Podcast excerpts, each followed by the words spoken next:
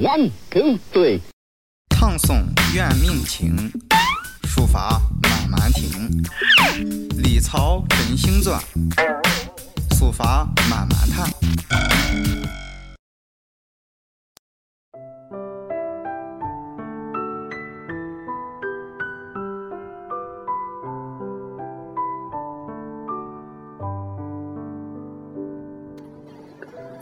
做电台，呃，一年多了，很多朋友，身边的朋友也都，呃，关注着这个电台。即使他，呃，不是书法爱好者，啊，他也知道我在做这样一件事情。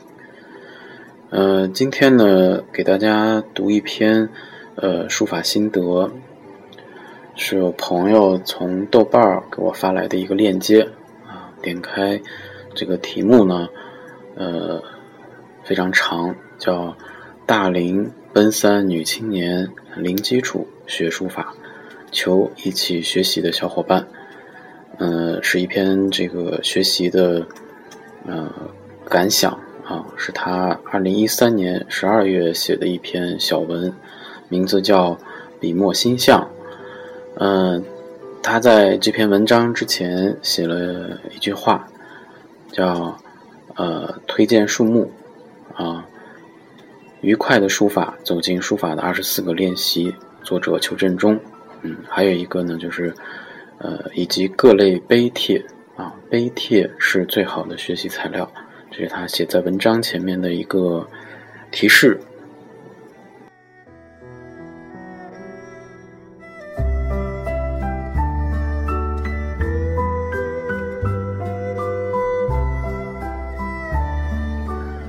后呢，我点进去看了一下他的这个学习的进展，而且到今天也还在更新，所以感兴趣的朋友呢，可以搜啊刚才我念的那篇文章，以及搜索他的个人主页，叫 Doris 记录生活，那里边应该有他的一个相册，是他呃二零一三年七月一直到今天。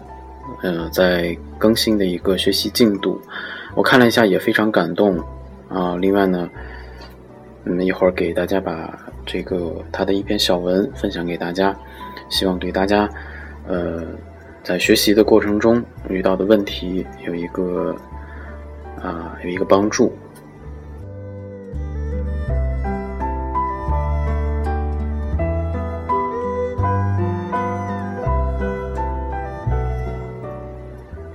节气流转，从盛夏到秋末，临了乙阴碑、张骞碑，这段时间看得到的是笔墨间的进步，看不到的是内心状态的提升。笔墨间着实蕴含了万千事物之理。我在学习如何写隶书，更在学习如何解读人生。由于我是零基础学习，马上就意识到一个问题：不会读帖。眼睛没有问题，手没有问题，但照样画葫芦出来的字却是大相径庭。后来才觉知，我带着已知的经验去看古人的字，这造成对字本身的偏见。妨碍了认识和走进天。要把自己倒空，以零的状态去接近新的事物。细想，生活中这样的例子也不少。各种知识、学问、传统等占据我们的心，助我们行走江湖，同时也拖累着我们的心。减少了自由发现真相的机会。于是我意识到，学隶书的前期重点是看，抛开自己对简体字的认识，让心净空无一物，看字，读懂字，有了判断后，再着手写，遵循着写字、停下、对照、调整。再写的步骤，使速度大大减缓，但稳妥多了。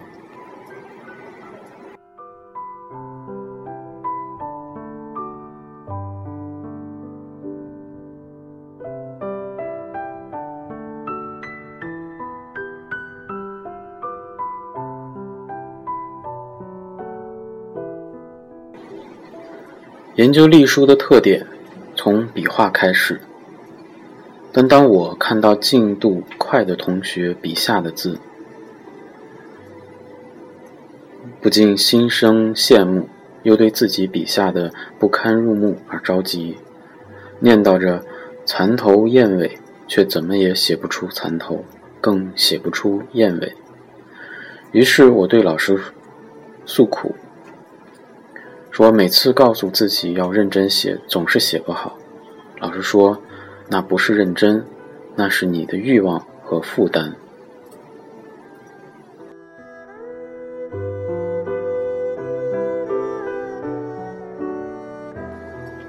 想来也是，那些过度的负担转化为我执，徒增烦恼。茅塞顿开后，就开始。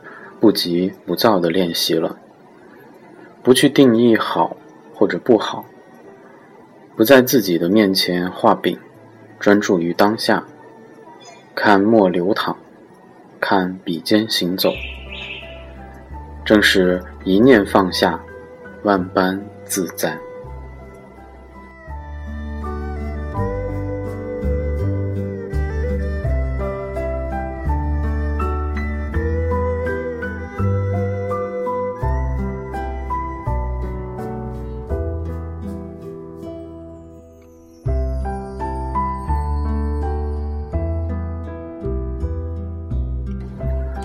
文章呢非常的短小啊，但是呢这类的感受其实是我们在课堂上有或者在书中是看不到的。